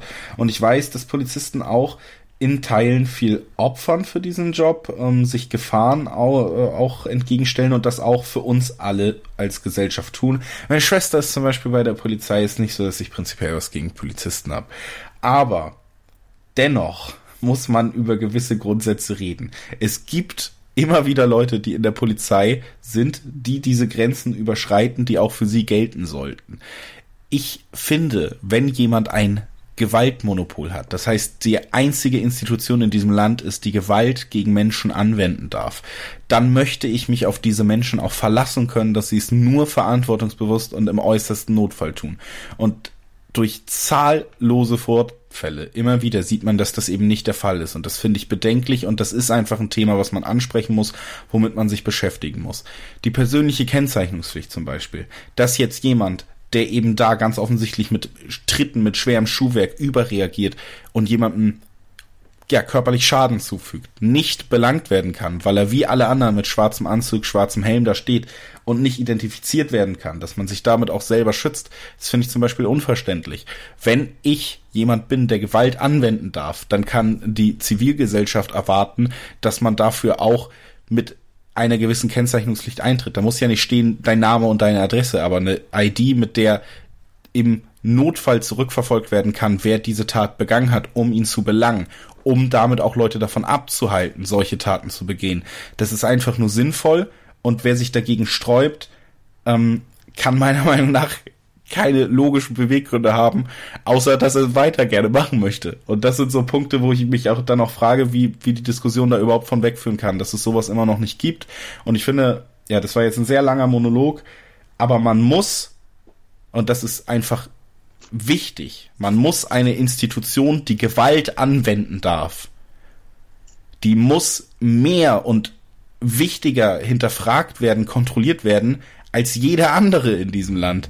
Denn sonst wird scheiße gefährlich. Für jeden, für Mitarbeiter von Schwarz-Gelb, von der Fanhilfe, von allen die in den letzten Wochen, Monaten, Jahren auf solchen Videos zu sehen sind. Das sind ja keine Einzelfälle. Und deswegen wollte ich mir einfach mal die Zeit nehmen und da jetzt mal einen längeren Monolog drüber halten. Und äh, ja, Christoph, jetzt äh, kannst du gerne auch noch mal was dazu sagen, wenn du möchtest. Aber das war mir persönlich tatsächlich auch mal wichtig, wenn wir das Thema schon haben. Also zunächst mal, weil nicht, dass wir darauf nochmal angesprochen werden, ähm, tatsächlich ereignete sich der Vorfall nicht im Gelsener Kirchener Bahnhof, sondern bereits am Dortmunder Bahnhof nach der Rückreise. Ah, okay. Das heißt, ich finde, das ist nochmal eine Stufe, die man vielleicht auch berücksichtigen muss, dass das gar nicht mehr direkt vor Ort, sondern schon relativ weit auf der Rückreise war. Ich finde, das verdeutlicht einfach nochmal eigentlich, worüber wir hier sprechen. Ähm, dazu möchte ich dir aber in erster Linie beipflichten. Ich finde, diese Kennzeichnungspflicht, sei es eben in Form einer ID, ist im Prinzip absolut notwendig. Ähm, wie gesagt, du hast die Gründe sehr, sehr gut ausgeführt. Ähm, es gibt eigentlich nichts, was dagegen spricht. Ähm, es würden vielen Leuten helfen und ich glaube vor allem, dass, dass die Hemmschwelle einfach deutlich vergrößert wird. Und ähm, wir haben letztendlich ja auch hier wieder dann noch, noch zusätzlich auch den Einsatz von Pfefferspray, der dann natürlich auch nicht nur die Betroffenen trifft, sondern auch Zivilisten, ähm, die darunter unverhältnismäßig zu leiden haben. Ähm, ähnliche Vorfälle gab es zum Beispiel auch, ähm, weil ich da von, äh, von, von Freunden von mir gehört habe, die dabei waren, ähm, bei, der, bei einer Auswärtsfahrt vom FC St. Pauli zu Arminia Bielefeld, wo das ähm, flächendeckend eingesetzt wurde, auch eben gegen Unbeteiligte. Und ich finde, das ist einfach, einfach eine Sache, die absolut nicht geht. Ähm, wenn wir hier auch vor allem einen Konflikt haben, wo ein Schalke-Fan ähm, sich mit vielen Dortmund-Fans konfrontiert wird, ähm, dann muss man vielleicht auch mal ähm, die Frage der Verhältnismäßigkeit ähm, sehen. Ähm, war das jetzt ähm, wirklich in dem Maße eskalativ, als dass es wirklich ein solches Einsatzbedarf hat? Wage ich an dieser Stelle auch zu bezweifeln. Natürlich muss man, muss man fairerweise auch sagen, dass womöglich auch, auch nicht alle Fandarstellungen zu 100 Prozent zutreffen, aber angesichts der Indizienlage, angesichts des Materials, was jetzt gesichtet wurde, äh, oder beziehungsweise was öffentlich sichtbar wurde, ähm, muss man, muss man annehmen, dass, dass hier ähm, von der Polizei massive Fehler begangen wurden. Ähm, und ich glaube, dass es da in erster Linie jetzt auch erforderlich ist, ähm, dass die Polizei ähm, offen und transparent damit umgeht und diese Prüfung auch ähm, gewissenhaft vollzieht, weil ich glaube, dass, dass äh, der Nachgang dieses ganzen Vorfalls jetzt auch, auch von großer Bedeutung ist, ähm, wie, im Vor äh, wie im Folgenden damit umgegangen wird, weil letztendlich solche Vorfälle natürlich auch dazu führen, dass Ressentiments gegenüber der Polizei eher zunehmen als abnehmen.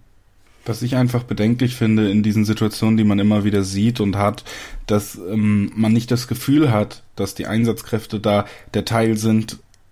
Also natürlich kommt es oft zu diesen Zusammenstößen auch, weil sich Fans daneben benehmen und so. Das möchte ich gar nicht ähm, ich glaube, jeder Polizist, der da steht, wäre prinzipiell lieber wahrscheinlich irgendwie gerade im Urlaub oder auf der Couch oder sonst was. Das ist alles richtig. Aber ich habe nicht das Gefühl, dass von den Einsatzkräften oft ähm, erstmal ein deeskalierendes Element stattfindet. Also, dass man sich versucht, durch körperliche Präsenz, durch zum Beispiel Zurückdrängen mit einfach einer Kette oder sowas, sich in der Menschenkette, was weiß ich, ähm, sich Präsenz verschafft und sagt so, bis hierhin und nicht weiter und jetzt haltet ihr alle die Schnauze, weil ansonsten wird das hier richtig böse. Also reißen wir uns alle zusammen und gehen alle heil nach Hause. Und dieser Punkt, der fehlt mir einfach oft in letzter Zeit. Und man hat dann oft auch schon das Gefühl, dass die Fronten eben in diesen Diskussionen auch so verhärtet sind, dass dann auch Polizisten schon wütend dahin gehen und sich sagen, nee, die reden immer schlecht über uns und alle anderen sehen die Polizisten und denken, nee, ich weiß genau, das sind nur schlechte Menschen. Und das ist ja eigentlich schon wieder jetzt, wenn wir gesamtgesellschaftlich. Aber das sieht man ja auch in solchen Situationen, dass das dann eben viel zu schnell zu körperlichen Ausschreitungen führt. Und das ist eigentlich mein Hauptpunkt in dieser ganzen Diskussion. Ich wünsche mir, eine Polizei, die vielleicht mit Präsenz für Sicherheit sorgt, die vielleicht mit dem Wissen, dass es die Polizei gibt, für Sicherheit sorgt und die menschlich und ordentlich agiert und für die Gewalt und Eskalation das allerletzte Mittel ist und dass dieses allerletzte Mittel immer wieder in dieser Frequenz gefragt ist, das kann mir einfach keiner erzählen.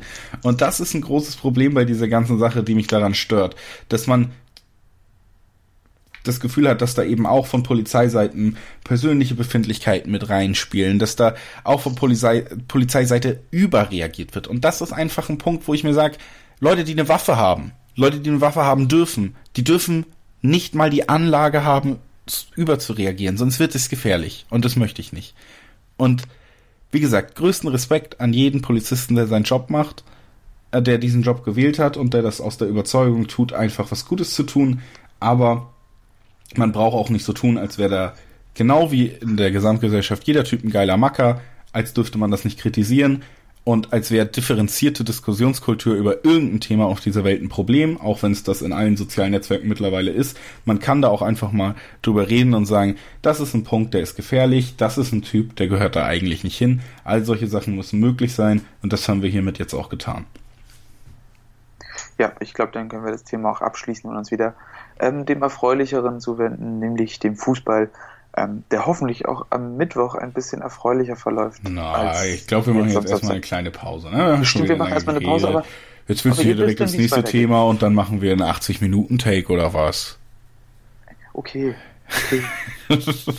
Dann, dann machen wir damit nach der Pause weiter.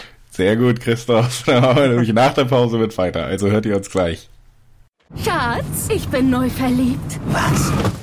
Drüben. Das ist er. Aber das ist ein Auto. Ja, eben. Mit ihm habe ich alles richtig gemacht. Wunschauto einfach kaufen, verkaufen oder leasen. Bei Autoscout24. Alles richtig gemacht. Interception. Touchdown. Der Football Talk mit Sebastian Mühlenhof. Höre die aktuellsten News aus den NFL Divisions. Jede Woche neu auf meinsportpodcast.de.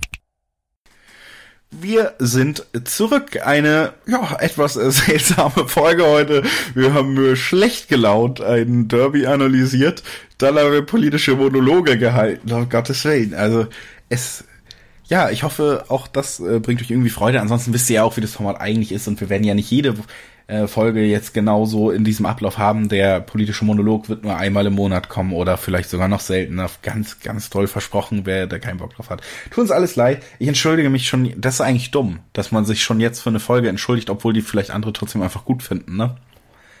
Weil ja. man so ein bisschen das Scheinwerferlicht drauflegt. Nun ja, nee, also wir entscheiden uns jetzt wir entschuldigen uns natürlich noch nicht, weil vielleicht habt ihr auch Spaß an der Folge und eigentlich haben wir, glaube ich, auch vieles wieder richtig gemacht und gesagt. Deswegen äh, machen wir jetzt auch einfach weiter mit dem letzten Punkt, den wir noch auf der Agenda haben heute, bevor wir euch dann, und das sage ich jetzt schon mal, Donnerstag wieder hören mit einem ganz tollen Gast, auf den wir uns beide sehr, sehr äh, freuen, auch über den, mit dem wir dann über das Pokalspiel reden werden und vielleicht noch über ein, zwei andere nette Themen, wenn wir die Zeit haben, das gemeinsam zu machen, denn und ich glaube, das wird eine sehr nette Folge. Da könnt ihr euch wieder drauf freuen. Mal wieder was Besonderes nach der äh, Malaga-Folge direkt. Das nächste, äh, der nächste Ausreißer in der regulären Veröffentlichungspolitik. Also wir, wir versuchen immer auch neue Sachen auszuprobieren. Und dafür ist natürlich auch euer Feedback immer wichtig. Also, wenn ihr Bock habt, schreibt uns einfach eine Privatnachricht bei Twitter, schreibt uns öffentlich bei Twitter, schreibt Rezensionen auf iTunes, wo auch immer. Ich gucke mir das äh, unregelmäßig an bei iTunes, aber manchmal fällt es mir dann doch an, dass man mal reingucken könnte. Also freuen wir uns auch da natürlich und freuen tun wir uns natürlich sowieso sehr, wenn es eine gute Bewertung ist.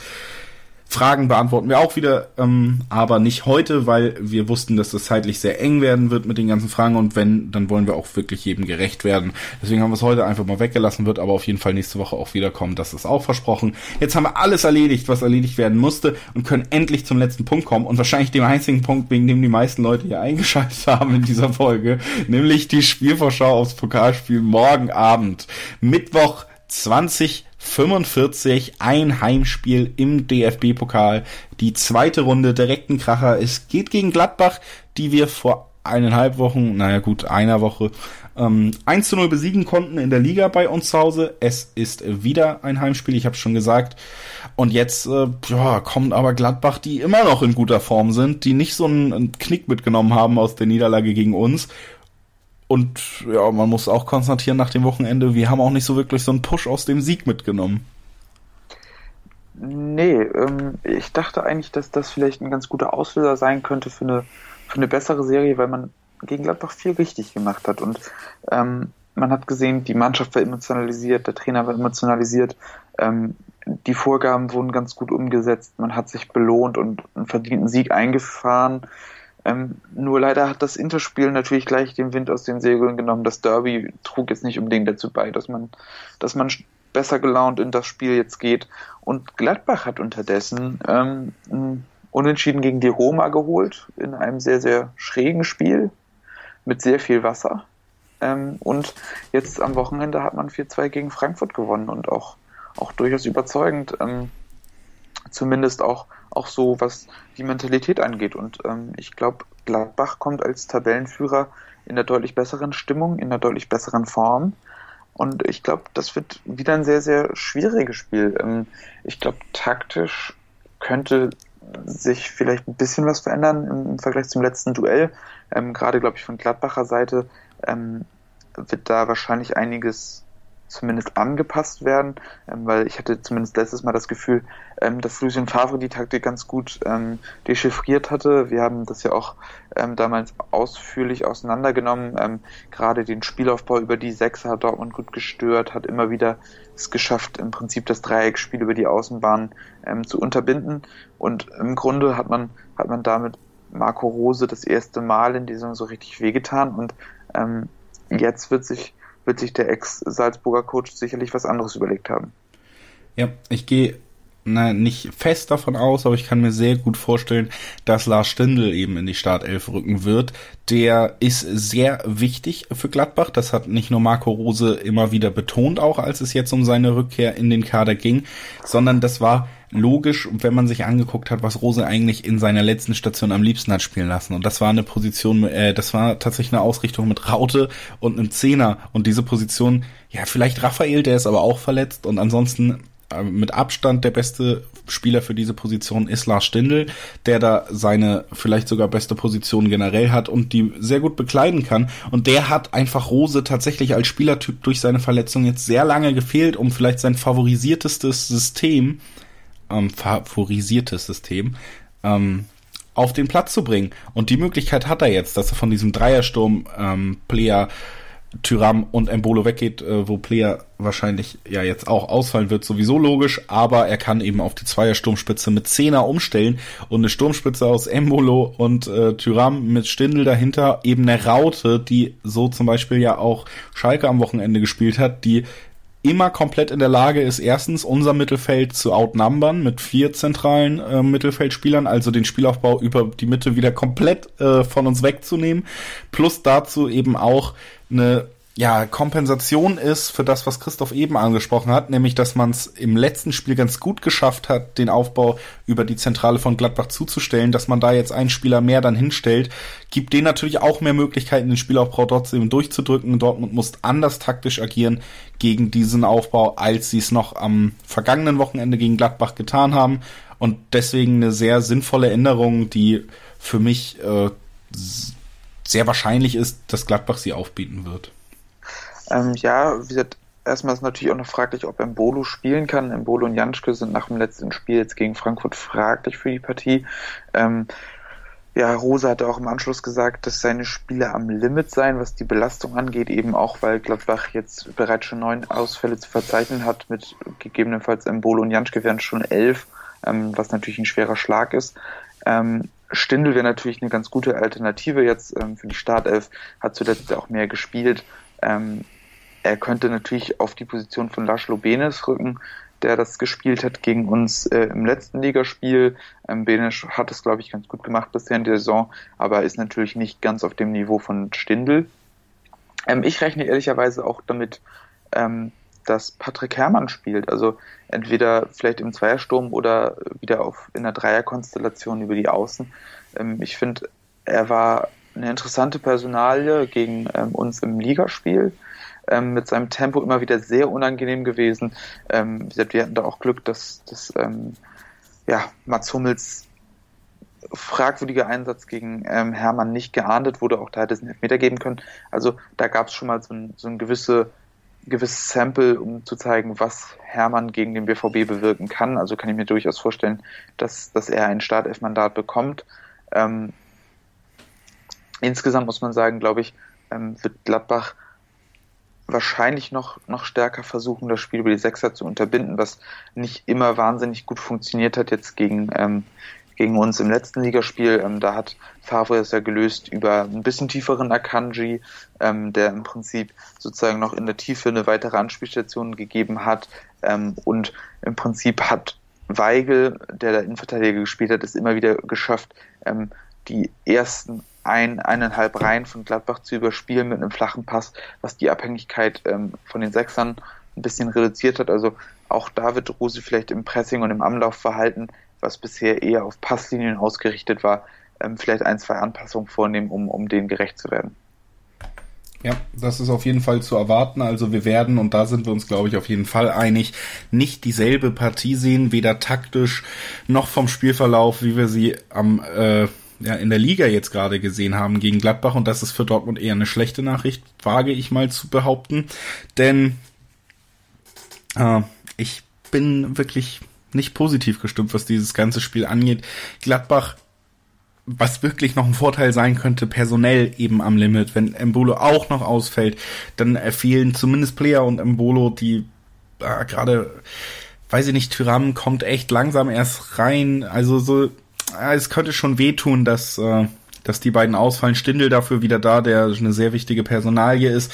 Und ich muss ehrlich sagen, nach dem Auftritt am Wochenende jetzt, es fällt mir sehr schwer, mir irgendwie auszumalen, was Dortmund jetzt tun könnte, um da ein richtig gutes Spiel abzuliefern. Natürlich hat man die individuelle Klasse auf dem Platz, dann, man hat es ja auch gegen Schalke jetzt gesehen, wenn einer von den beiden knappen Schüssen von Sancho in, den, in der Schlussviertelstunde reingeht, dann gewinnt man 1-0. Ist zwar unverdient, aber nur ja, im Pokal ist es noch unwichtiger als in allen anderen Partien. Dann ist man halt weiter, ne? Ähm, aber ich kann mir nicht vorstellen, dass man ein richtig gutes Spiel machen wird im Moment, weil ich, ich sehe nicht was einem übrig bleibt als Dortmund-Fan, ist zu hoffen, dass der Knoten platzt, dass die Form der Spieler auf einmal wieder da ist, dass die Spieler auf einmal wieder die Sachen richtig machen, die sie eigentlich auch richtig machen können, was sie einfach in den letzten Spielen überhaupt nicht mehr gezeigt haben. Es hat sich aber nichts verändert. Es gab keinen Anstoß, dass genau dieses Pokalspiel jetzt die Explosion, die Leistungsexplosion auslösen konnte.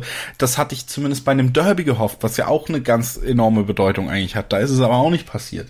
Und deshalb muss ich ganz ehrlich sagen, ich rechne mit einem 4-2-3-1, einem uninspirierten Auftritt in der Offensive und ja,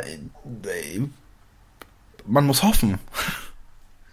Ja, also wie gesagt, das ist im Moment, glaube ich, gerade für die Offensive zutreffend, dass man einfach nur hoffen kann. Ähm, mir fehlt momentan ein bisschen die Vorstellungskraft, ähm, dass sich da groß was tut. Ähm, bei Dortmund rechne ich damit, dass das womöglich wieder ähm, Brand in die Startelf rückt, wieder im Sturm anfängt. Für mich keine ideale Besetzung. Ähm, ja, wie es sich dahinter gestaltet. Ähm, ich denke mal, Azar kommt wieder in die Mannschaft, was ich grundsätzlich gut finde. Ähm, Im Gegensatz zur letzten Partie ist Marco Reus wieder dabei, was ich grundsätzlich immer gut finde. Ähm, ich hoffe, dass Sancho vielleicht mal wieder ein bisschen besseren Tag erwischt. Ähm, ich hoffe, dass Hakimi nicht unbedingt in der Startelf steht. Ähm, ja, also so richtig fehlt mir die Vorstellungskraft zu glauben, dass es jetzt offensiv so viel besser wird. Ja, das ist ein großes Problem. Und da muss man dann hoffen, dass die Defensive funktioniert, dass man sich wenig Aussetzer leistet, wenig Stellungsfehler, die wir jetzt auch schon in der Analyse vom Schalke-Spiel mal wieder angesprochen haben, dass man eben die Tiefe für Gladbach nicht zulässt, dass sie ihre Stürmer nicht mit tiefen Bällen einsetzen können und damit eben die Tempoverteile, die man gegenüber der Innenverteidigung hat, ausspielen kann. Deswegen könnte ich mir tatsächlich auch vorstellen, dass er vielleicht in der Innenverteidigung wieder auf Makanji setzen wird, weil der nun mal was das Tempo angeht, der einzige Innenverteidiger ist von den drei, die anscheinend nur zur Auswahl stehen für den Trainer, ähm, der ein bisschen Tempo mitbringt und ja, ist vielleicht auch nicht aus dem Fenster gelehnt, wenn man sagt, äh, so einen schlechten Stand beim Trainer wie bei den Fans hat äh, Akanji wahrscheinlich nicht. mhm. äh, also könnte ich mir das schon wieder vorstellen, dass der auch reinrückt. Du hast es angesprochen, Birki, Götze, äh, fraglich, deswegen Brand vielleicht wieder am Sturm. Hitz im Tor, haben wir auch schon drüber geredet, macht ihm jetzt nicht wirklich Angst die Position ist gut und doppelt besetzt, aber trotzdem muss ich sagen, man geht mit keinem richtig guten Gefühl ins Spiel und ich bin wirklich der optimistischste in den letzten Wochen, glaube ich, Typ aller Zeiten gewesen, auch oder wir. Wir haben hier auch immer noch für vieles die die Flagge hochgehalten, über vieles gesprochen, was eigentlich gut ist, was vielleicht in der öffentlichen Betrachtung untergeht. Aber nach dem Spiel am Wochenende äh, fällt einem das zunehmend schwerer und es bleibt die Hoffnung, dass man sich irrt. Es bleibt die Hoffnung auf eine Trendwende und damit würde ich eigentlich auch schon die Spielvorschau abschließen, die wir natürlich dann Donnerstag, Klammer zu, mit einer Spielnachschau dann komplett beenden werden und da, ja, mit, ich sag's einfach nochmal, mit tollem Gast, wir freuen uns. Also Christi, wir sind ja noch gar nicht fertig. Das war nur so ein, ich dachte, du sagst jetzt noch Tschüss oder so. Ach so, ah, oh, ähm, ja, ich das, das war schon so eine souveräne Abmoderation, ne? Ja, ne? Ich dachte, kam... du sagst auch noch mal was. Das Ach so, ja, dann, dann sage ich, ähm, ja, also ich, ich muss an dieser Stelle einfach mal, mal vielleicht zugeben, dass ich mich gar nicht so sehr auf das Pokalspiel freue. Ähm, das sage ich das erste Mal seit langem, weil irgendwie so, ja, Derby, Inter, das war alles Bock gemacht. Ich hatte eigentlich im Vorfeld immer Bock, aber jetzt irgendwie auch, auch jetzt die Podcast-Folge hat mir, hat mir da eher nicht geholfen. ich habe mich eher noch mal so ein bisschen, bisschen in Rage gedacht, vor allem. Und deshalb bin ich, bin ich gar nicht mehr so happy damit, aber ich freue mich natürlich auf unsere Aufnahme. Und ähm, vielleicht ist das dann das nächste Highlight der Woche, ähm, der Donnerstags-Podcast. Und ich hoffe, ihr seid wieder alle mit am Start. Ähm, soll ich die Ab Abmoderation machen? Äh, ja, kannst du gleich, wenn du gerne möchtest. Aber ich wollte auch noch mal was dazu sagen. Ja, mach du, mach du. Natürlich guck, guckt man das Spiel ja trotzdem. Und natürlich, Ja, natürlich. hofft man, dass Dortmund gewinnt. Hoffnung haben wir ja auch schon angesprochen. Natürlich ist man Fan von diesem Verein und natürlich wünscht man sich das sehr. Aber es fällt einem im Moment ein bisschen schwer, das muss man einfach ehrlich sagen, nach diesen ganzen äh, Spielen und vor allen Dingen nach dem Spiel am Wochenende. So, das war nicht die bestgelaunteste Folge, die wir je aufgenommen haben. Da bin ich mir ziemlich sicher, ohne jetzt alle nochmal nachzuhören, bevor ich das sage. Aber ich hoffe, sie war trotzdem ein bisschen informativ. Ich hoffe, ihr hattet trotzdem eure Freude dran. Und bei einem bin ich mir dann trotzdem sicher, auch wenn die Vorschau auf die nahe Zukunft jetzt nicht so positiv war, es wird wieder bessere Zeiten geben für diese Verein und damit auch für diesen Podcast. Also, macht's gut und bis dahin haltet durch und haltet uns trotzdem die Treue. B V Beben. Der wöchentliche Podcast zu Borussia Dortmund mit Julius Eid und Christoph Albers. Voller echter Liebe auf meinsportpodcast.de. Schatz, ich bin neu verliebt. Was? Da drüben. Das ist er. Aber das ist ein Auto. Ja, eben. Mit ihm habe ich alles richtig gemacht. Wunschauto einfach kaufen, verkaufen oder leasen. Bei Autoscout24. Alles richtig gemacht.